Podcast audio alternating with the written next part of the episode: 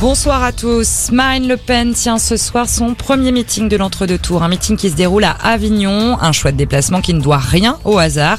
Et la ville a en effet placé en tête Jean-Luc Mélenchon au premier tour. Marine Le Pen pourrait multiplier les clins d'œil à l'électorat insoumis au cours de ce meeting. Et de son côté, Emmanuel Macron est au Havre. Le président candidat a été accueilli par Édouard Philippe, son ancien premier ministre. Un déplacement sur le thème de l'écologie. Hier soir sur le plateau de TF1, Emmanuel Macron a assuré qu'il présenterait dans les prochains jours des concessions sur son programme. Emmanuel Macron, qui en tant que chef d'État assume sa position sur l'usage du mot génocide dans le conflit en Ukraine. Il a refusé de l'utiliser. Pour lui, il s'agit de crime de guerre, une position jugée blessante par le président ukrainien Volodymyr Zelensky. Emmanuel Macron assure qu'il l'a joint par téléphone ce matin pour lui expliquer sa vision des choses, une vision qui n'est pas partagée par l'ensemble de la communauté internationale.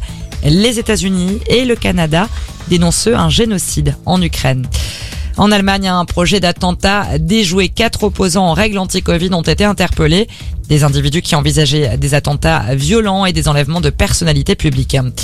Des soupçons d'empoisonnement à l'insuline dans un EHPAD de Loire-Atlantique. C'est Ouest France qui révèle l'affaire. Une enquête vient d'être ouverte par le parquet de Nantes. Une patiente aurait été piquée à son insu et se serait vue injecter de l'insuline, une hormone utilisée dans le traitement du diabète.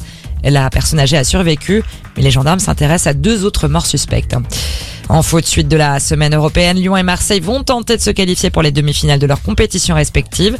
En Ligue Europa, l'OL reçoit West Ham après être allé chercher un match nul à l'aller à Londres. De son côté, en Ligue Europa Conférence, l'OM va défier le PAOK Salonique sur son terrain avec un petit but d'avance.